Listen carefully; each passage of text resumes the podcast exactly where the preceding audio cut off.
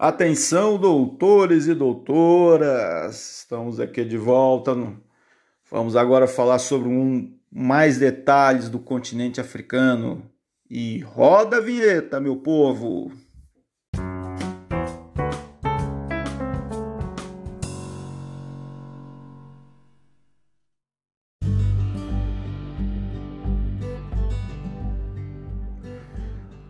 Doutores, doutoras, estamos aqui novamente. Agora para falar sobre os aspectos físicos do continente africano. Professor, mas o que, que são aspectos físicos? Diriam ou perguntariam vocês. Então, estou falando do relevo, do clima, da vegetação e da hidrografia. Prometo também que eu não vou ficar me delongando muito sobre isso, não. Então vamos lá. O que, a gente tem para falar do relevo inicialmente? O relevo do continente africano ele é bem antigo, né, a formação dele. As altitudes, em sua maioria, são relativamente baixas, constituída aí predominantemente por planaltos já desgastados, com altitude inferiores a 1.500 metros. Né? Entre os planaltos há áreas de depressões cobertas de lagos. O ponto mais alto aí é o Monte Kilimanjaro, gente, são mais de 2.000 metros de altitude não lembro agora de cabeça aquele, mas é um dos poucos uh, pontos aí onde você tem, por exemplo, geleira, né, que está até derretendo lá, né, por um problema climático que a gente vem vivenciando. Kilimanjaro ele fica aí na, na área aí do, na parte oriental da África. Bom, hidrografia, aí já é um, um negócio aí que a gente tem é, um destaque bem interessante. São alguns rios aí são bem importantes. De que, professor, que você está falando? De que exatamente? Ora, meus amigos, o continente africano é onde está, por exemplo, o rio Nilo, que juntamente com o Amazonas é são os dois maiores rios do nosso planeta. Além disso, a gente tem o rio Congo, que é um rio extremamente importante e enorme. Ele drena uma área enorme da República Democrática do Congo. Você pega lá, por exemplo, no caso do rio Nilo, a nascente dele aí é no que seria hoje aí o, as áreas aí do território de Uganda, Uganda, entre Uganda, Sudão, né? A nascente do Rio Nilo aí é um negócio enorme. São dois países aí até chegar na, no Mar Mediterrâneo cortando pelo Egito. Quem estudou, acho que vocês lembram um pouco aí de história, vocês viram aí que o Egito, a civilização egípcia, ela só foi viável a partir da, do aquele sistema de cheias e vazantes do Rio Nilo que permitiu a agricultura, né? E além disso, você tem lagos importantes aí, o maior de todos aí é o, o, o Lago Vitória, né, que fica aí na, na, entre Uganda, Quênia, né, Tanzânia. Aí tem algumas fotos aí do material que eu deixei para vocês.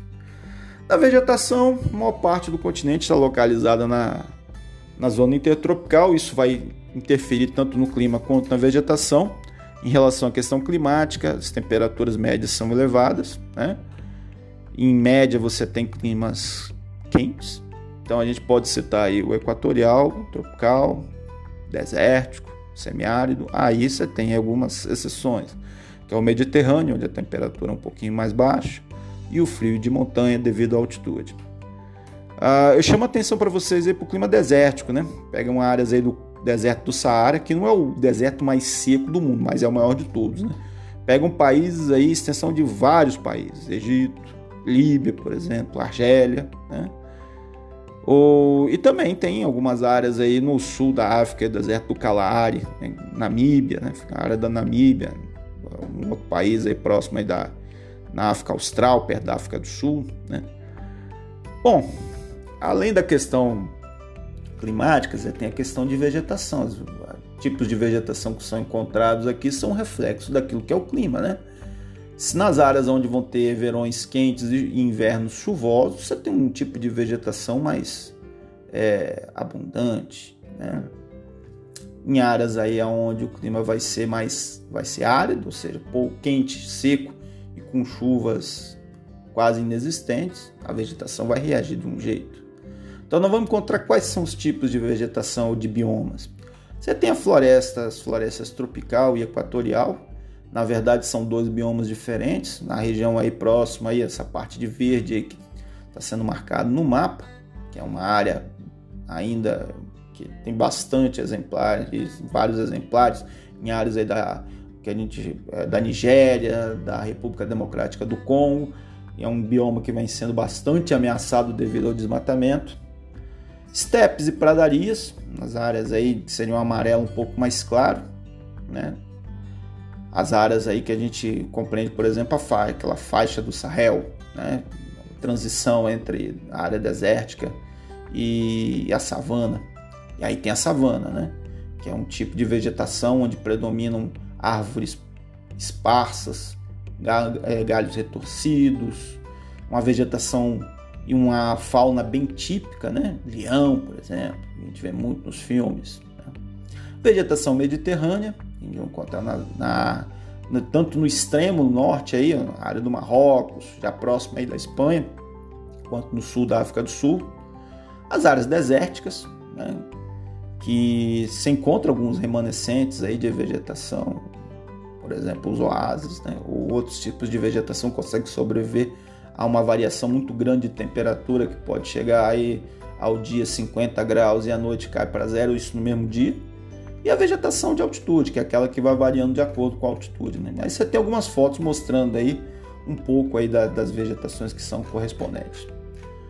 Bom, no caso das florestas remanescentes na África, a gente tem aí um, uma situação aí é, de é, a maior parte delas aí estão localizadas em, no caso aí da, das florestas, da floresta equatorial, estão localizadas esses remanescentes aí no Gabão, no República de Camarões, República Democrática do Congo, né? A, principalmente a República Democrática do Congo, que apesar dos esforços aí de alguns desses países para combater a exploração ilegal de madeira, essas atividades continuam sendo uma das principais ameaças tanto as florestas equatoriais quanto as florestas tropicais. E essa exploração é feita de forma ilegal e é um negócio, um ciclo vicioso, né, gente? Porque o que, acontece? Grande parte da população é pobre, esses países aí são países que sobrevivem majoritariamente da exportação de um produto mineral, de um produto vegetal, que é extremamente barato. Então, onde está mais fácil, aonde pode retirar esse produto a vegetação muitas vezes, então a madeira é um deles. E mesmo assim você tem ainda alguns remanescentes, né? Exemplo de, da fauna, os elefantes, né? que estão localizados aí, é, gorilas, né? Que é uma fauna bem rica, bem interessante e que precisa ser preservada, tá certo? Bom, por aqui a gente vai parando. É, Espero que vocês estejam dando uma olhada no material, né, curtindo aí as playlists, né? Vocês não dão retorno, a gente vai, vai, vai produzindo aí os negócios, né? E fiquem com Deus. Espero que vocês estejam bem. E um beijo na alma.